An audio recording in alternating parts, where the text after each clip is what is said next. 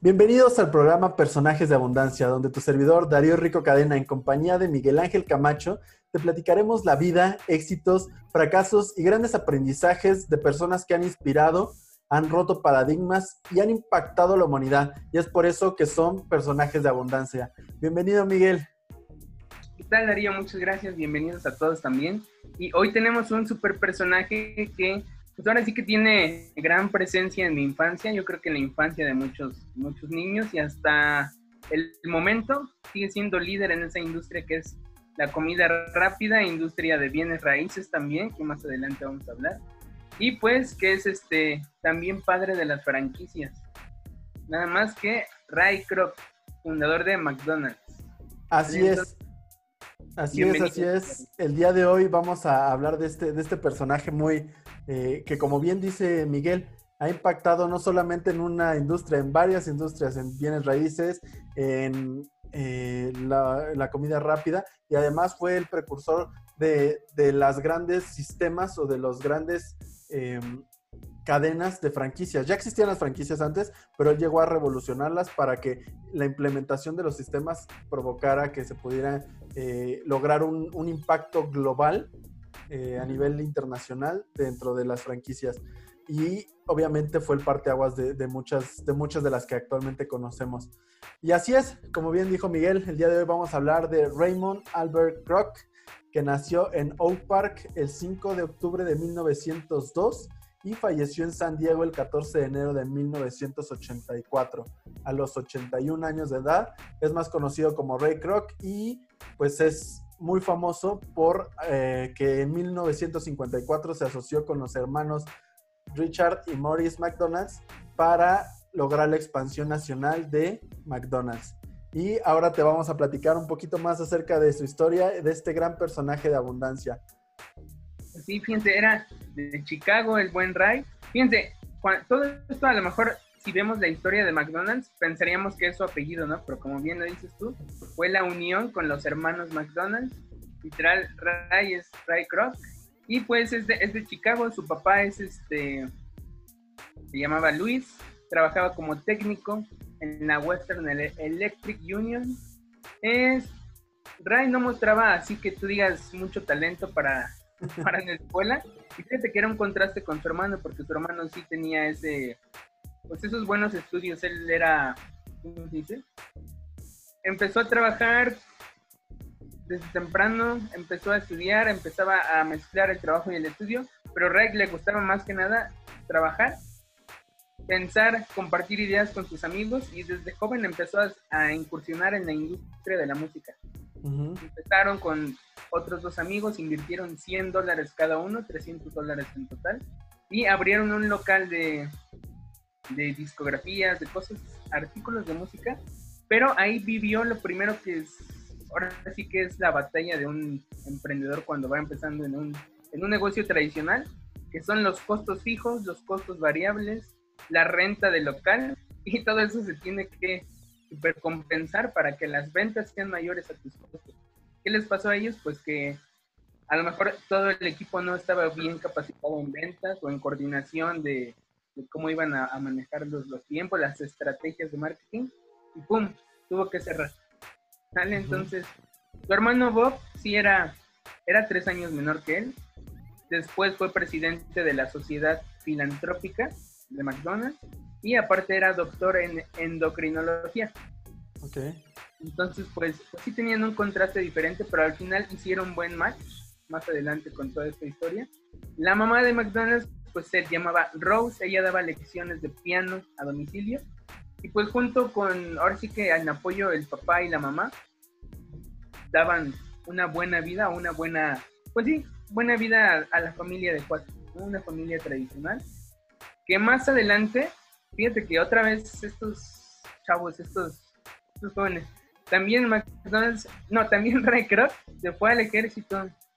De hecho, de hecho, este, eh, dentro de las investigaciones que, estuve realizando, encontré que, así como te acuerdas cuando platicamos acerca de, Walt Disney, que se había enlistado la Cruz Roja porque no había, porque todavía no tenía la edad para estar en el ejército, en, durante esa, esa eh, reclutamiento, se conocieron Ray Kroc y, y, Walt Disney cuando ninguno de los dos era todavía nadie conocido, ¿no? Sí, fíjate que Ray Kroc era el que iba conduciendo la... Él, bueno, él era conductor de las ambulancias. Ya ves que este Walt Disney era el que iba en la parte de atrás dibujando y haciendo todo ese servicio de apoyo. Y sí, fíjate, es bien chistoso. Ya después de que tronó ese, ese negocio de la música, pues empezó también a vivir ese, esa parte del empleo. Dice que empezó a trabajar en la tienda con su tío, vendiendo refrescos. Pero pues ahora sí que vivió ese, ese sentimiento de que de querer independizar. Entonces él siguió, dejó la escuela a los 14 años, ya después de los 14 años es cuando se metió como, como chofer en el ejército, pero también le duró poco porque ya entró casi al, al último. Sí. Y terminó toda esa guerra, no sé, y, dice que terminó rápido, regresó a, a, Chicago y fue representante de una fábrica de cintas, ¿no? Para, Tipo fantasías Miguel. Ok. de, sí, para Sí, claro. Ya después, pues como que se sintió igual otra vez que no le gustaba el empleo. Se dedicó al autoempleo implementando sus talentos como pianista. Lo aprendió de su mamá. Fue pianista en una gran ópera, en una ópera moderna en Michigan. Y ahí fue donde conoció a su futura esposa, que es Excel. Así es, así es. Y bueno, su futura esposa súper rápido, ¿eh? Porque ya a los 20 años ya se había casado con ella. Así es, se casó a los, a los 20 años, estuvo casada con Ethel Fleming. 1922. Y aquí es, donde entra todo este parteaguas en, en impulsar ahora sí que a Ray, cuando entra como representante de una compañía de cubiletes de papel. Así como los cubitos, los conitos donde... Los conos, sí, claro. Eso es, él, a él lo que sí le llamó la atención para querer trabajar en un empleo fue el producto. Dijo, oye, es que esto, esto está súper bien, este conito. O sea, es papel, la figura está súper chistosa, es más higiénico, el costo es más barato, ¿no? el costo es súper bajo. Y decía, pues esto lo tienen que conocer muchos, ¿no? Esto en una industria de, los alimentos puede hacerlo de la industria de la comida rápida. Ya no te tienes que servir, ya mira, agarras tu conito, vas y te sirves. ¿Cuánto tiempo se ahorran en, todo esto, no? Entonces, él se interesó mucho en conocer este, este producto y se hizo un super vendedor. La tienda se llamaba Lily Tulip Cup. Ahí se hizo un super vendedor. Él trabajaba, dice, desde las 7 de la mañana ya estaba afuera, ya estaba en terreno. ¿Cómo dicen? Cambaseo. Cuando estás en, calle y él se iba desde 7 de la mañana hasta 5 de la tarde en promedio. Recorría así todas las calles de Chicago, realizaba muestras, hacía muestras para obtener pedidos. Después seguía trabajando después de las 5 m, tenía más trabajos y dice que dormía nada más 6 horas, así por mucho. A veces 4, a veces menos, dice que ocupaba método de hipnosis o de las pequeñas siestas en, periodos de cuatro horas, siestas de 20 minutos. Entonces era lo que lo mantenía activo y lo que lo permitía también realizar el mayor número de muestras durante el día. Y así lo hizo de los mejores vendedores de Lily Tulip Ahí creo que creo que esto es una cosa muy importante que debemos de resaltar de la, de la vida de Ray Kroc, que él era un excelente vendedor.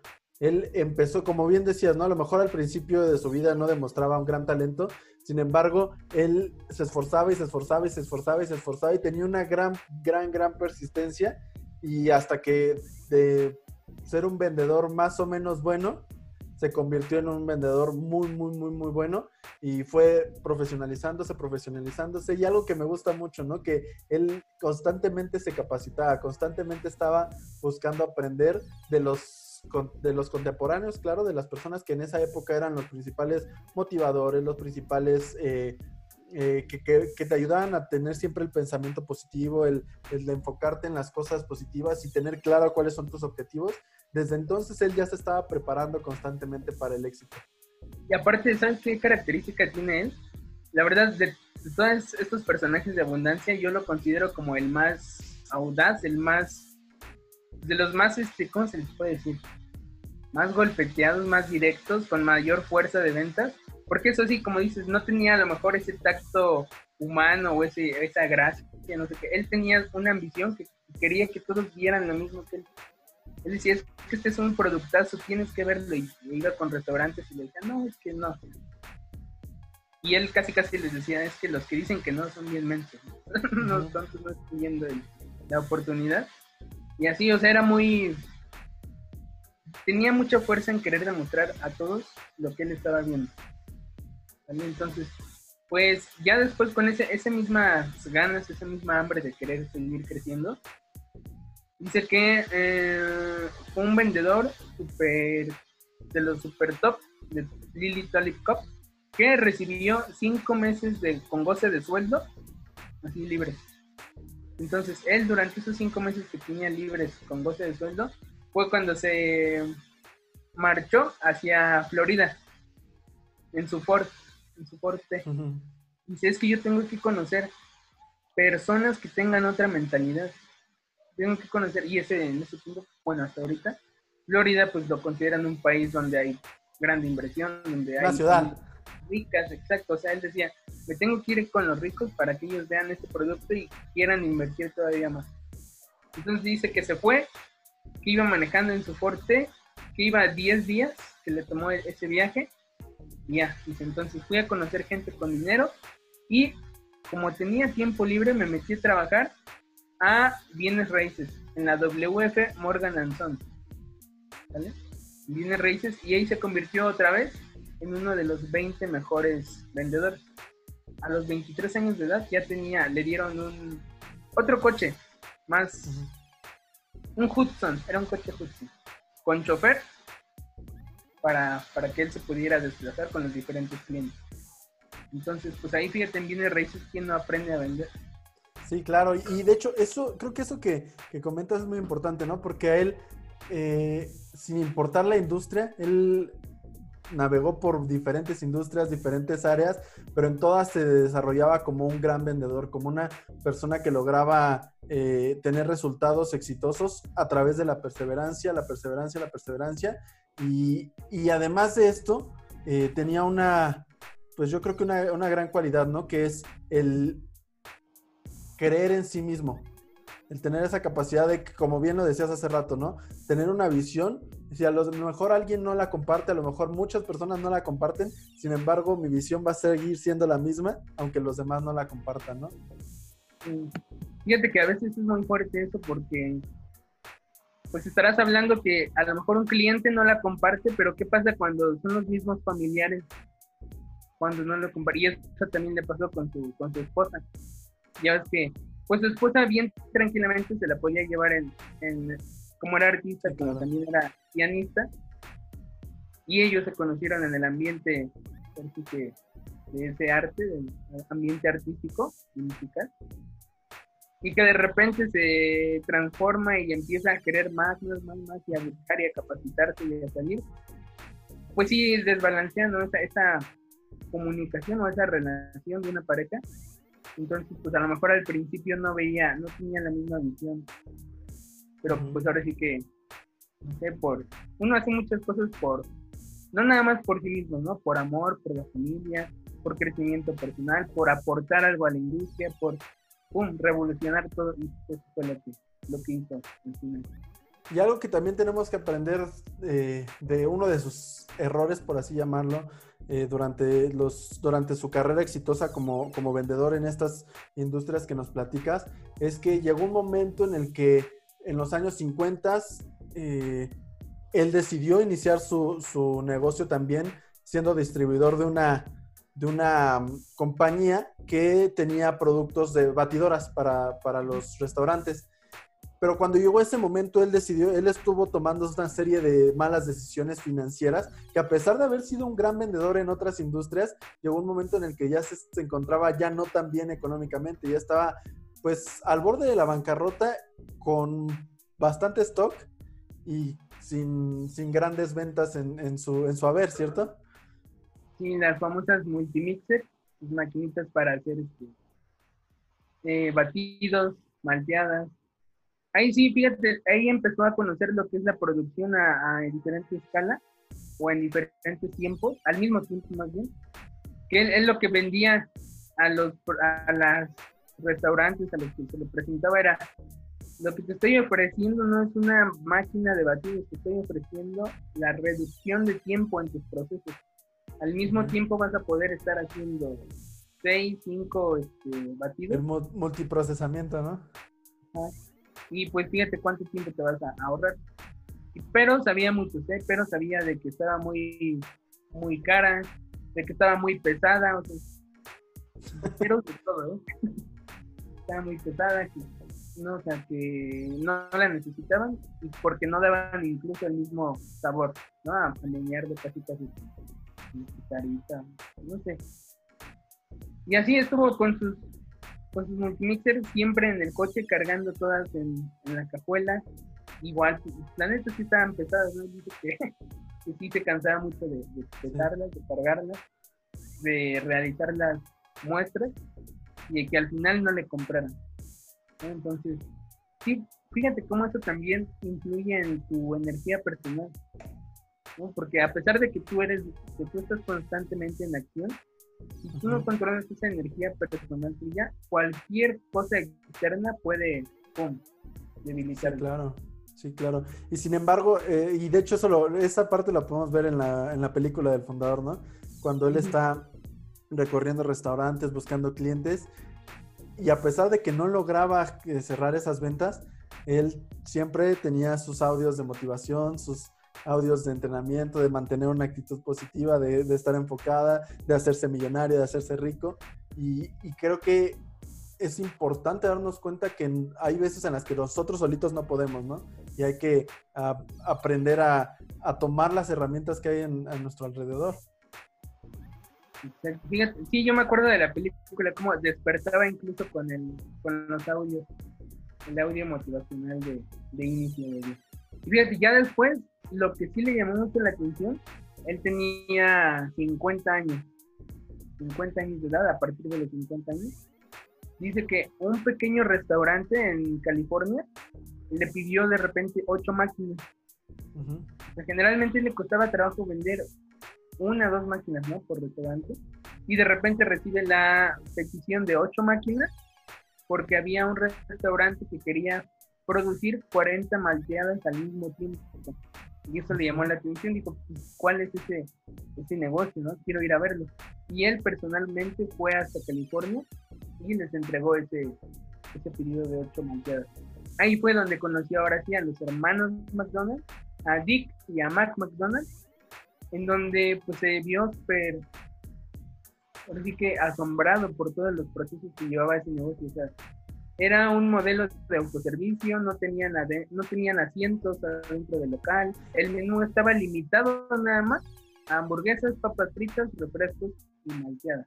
Y además es importante mencionar que para esa época, para la forma en la que funcionaban los restaurantes en ese tiempo, era impensable que alguien tenía que ir a acercarse a pedir su orden, ¿no? Porque todos en ese tiempo funcionaba que te llevabas tu carro y en tu carro iban y, este, te decían que qué querías este, comer eh, o qué querías tomar y, así te iban, así iba funcionando, ¿no? Ahora al revés, tú tenías que ir por tu, por tu pedido y además eh, tenías que formarte en una fila enorme pero ¿qué era la gran diferencia? Que lo recibías de manera rápida, de manera muy, mucho más barata, porque costaba menos que en los restaurantes tradicionales. Y además, eh, pues según la experiencia que ellos platicaban, eh, tenía mejor sabor, era mejor calidad y, y, la experiencia se disfrutaba más en general, ¿no? Entonces, estaba rompiendo completamente los paradigmas de cómo se servían los restaurantes de esa época y eso le llamó muchísimo la atención, le encantó sin embargo, él y e inclusive llegó a platicar con los hermanos McDonald's y logró como buen vendedor eh, recibir como la promesa de que en el momento ellos querían expandirse. Entonces, en el que en el momento en el que lograran encontrar a un buen agente que les ayudara a generar sus franquicias y a administrar las franquicias y administrar toda esa, toda esa parte de, la expansión, ellos le iban a hacer a él el pedido de las de las multimixers iban a ser de manera exclusiva él su, su, proveedor, ¿no? Y pues él salió muy contento de esa reunión porque dijo, bueno, ya de aquí voy a tener cómo voy a, voy a vender mis próximos productos, ¿no? Sí, es lo que, es lo que su visión de él era, al principio, pensó y calculó las ganancias de duplicar, escalar ese, ese mismo negocio, replicarlo en todo Estados Unidos. Pero pues él al principio lo veía, ah, pues es que voy a meter aquí tantas multimixers y aquí tantos multimixers y aquí tantos multimixers, hasta que de repente dijo, no, o sea, nos tenemos que unir. Al revés, ¿no? Si ellos están buscando un agente, ¿por qué no yo ser el agente de que les ayude a crecerlo, no? Dice, Ray Kroc abrió su primer McDonald's en abril de 1955 en un suburbio de Chicago llamado The Plainer. Y ese, ese restaurante fue el que sirvió como modelo para después vender las franquicias en, todos los Estados Unidos. Dice que por cada franquicia que vendía, Ray obtenía 1.9% de las ventas totales y de las cuales les daba a los hermanos McDonald's la mitad.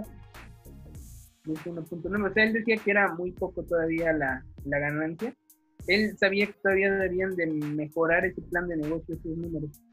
Y pues ahora sí que mejorándolo, ya después vendieron 18 franquicias en su primer año. Ahora sí que lo que, eh, lo, que ellos vendían era esa metodología. Lo que una franquicia te vende es eh, los pasos ABC que te comprueban que si tú lo sigues al pie de la letra vas a tener éxito en ese negocio. No puedes este, alterar los procesos, no puedes cambiar la imagen porque ahora sí que hasta la fecha se, lo, se la cancelan y es una es violar ¿no? la, la imagen. Precisamente eso que mencionas fue lo que el gran diferenciador que hizo con respecto a las franquicias que los hermanos McDonald's ya habían logrado eh, crear o ya habían logrado vender esas ciertas franquicias, dos o tres.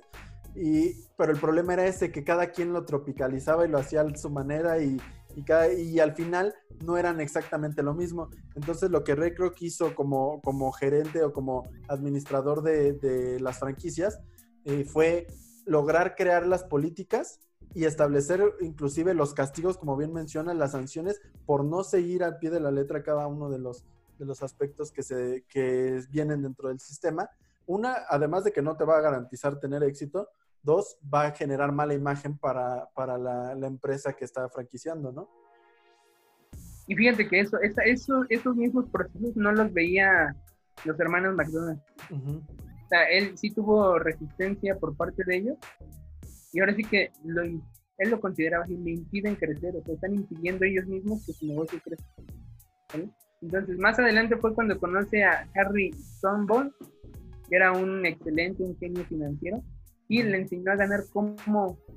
Pues ahora sí que le dio un punto de vista diferente a su negocio, porque él pensaba que lo que vendía era tiempo, pero también le dijo, no es que señor, usted, el genio este financiero, Harry Stoneball, es que usted está en el negocio de las bienes raíces.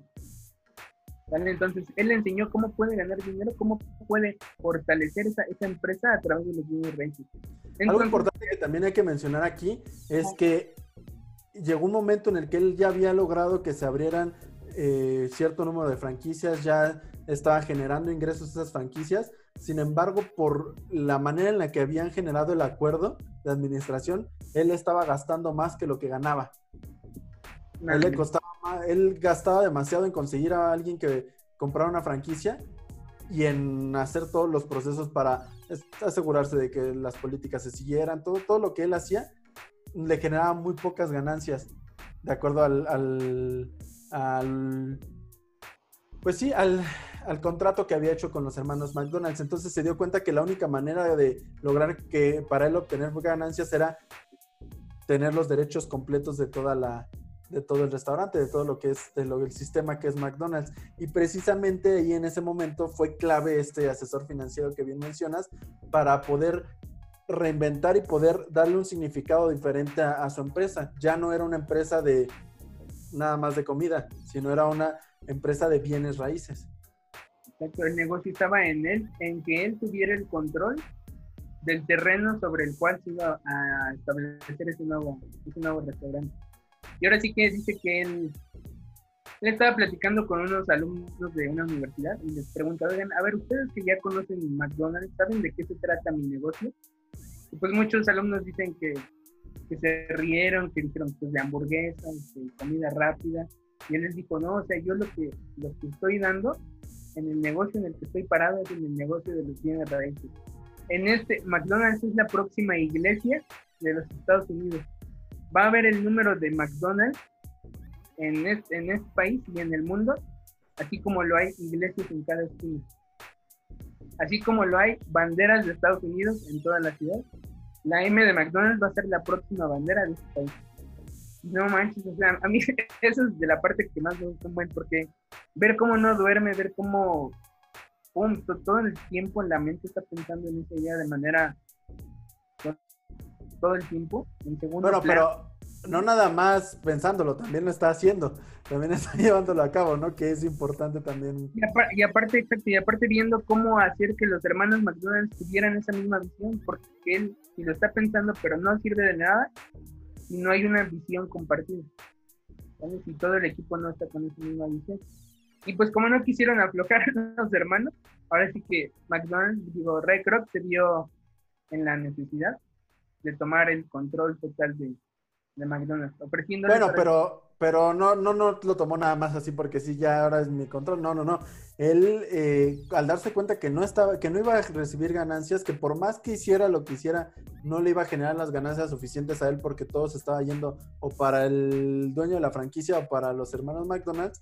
Entonces decidió que para poder hacer crecer esto, necesitaba eh, él poseer todos los derechos. Entonces, pues les ofreció comprárselos a los hermanos McDonald's. Sin embargo, eh, ellos lo rechazaron y le pidieron muchísimo más de lo que su empresa valía.